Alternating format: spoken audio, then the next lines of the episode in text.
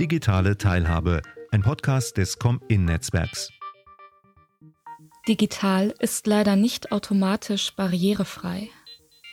Halle, Kubinet. Dass digital leider nicht automatisch barrierefrei ist, das macht die Moderatorin und Inklusionsbotschafterin Jennifer Sonntag in einem Beitrag auf Facebook deutlich. Aufgrund ihrer Blindheit nutzt sie einen Screenreader, mit dem sie oft auf hunderte von Seiten Lesestoff gar nicht zugreifen kann, wenn sie nicht barrierefrei angelegt sind. Ein Bericht von Jennifer Sonntag via Facebook. Digital ist leider nicht automatisch barrierefrei. Ich arbeite zum Beispiel am PC mit einem Screenreader, der oft auf hunderte Seiten Lesestoff gar nicht zugreifen kann, wenn sie nicht barrierefrei angelegt sind.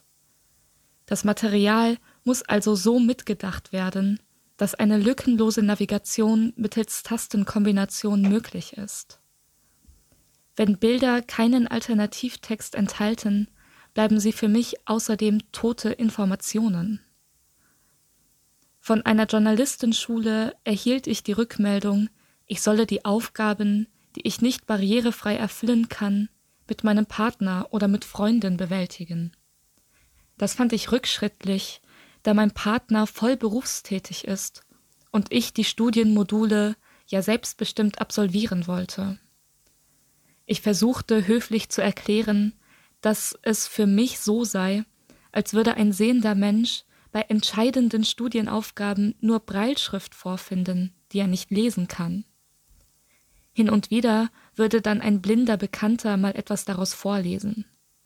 So ließe sich kein anspruchsvolles Unterrichtsmaterial mit komplexen Prüfungsaufgaben bewältigen.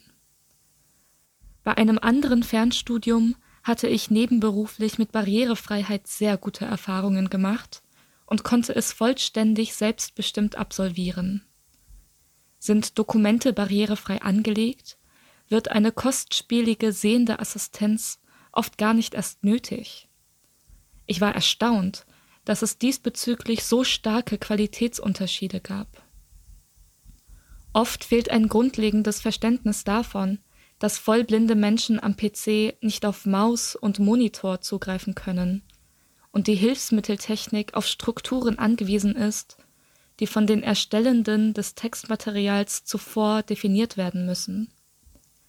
Das ist vorher nur eine kleine Fleißaufgabe, die mitläuft, im Nachhinein jedoch ein immenser Aufwand. Es gelang mir mal besser und mal schlechter, in Eigeninitiative für mich beruflich relevanten Lesestoff und auch wichtige Weiterbildungsmaterialien in lesbaren Text umzuwandeln. Manchmal gerieten Seiten und Spalten durcheinander, Inhalte wurden chaotisch vermischt, und ich musste mir viel im Kopf zusammenreimen, da mein Screenreader wesentliche Informationen nicht aufrufen konnte. Ich finde es wichtig, dass Menschen mit Behinderung, zum Beispiel im Fernstudium, die einzelnen Bildungsmodule auch nach Interessensgebiet, nicht nur nach Zugänglichkeit auswählen können.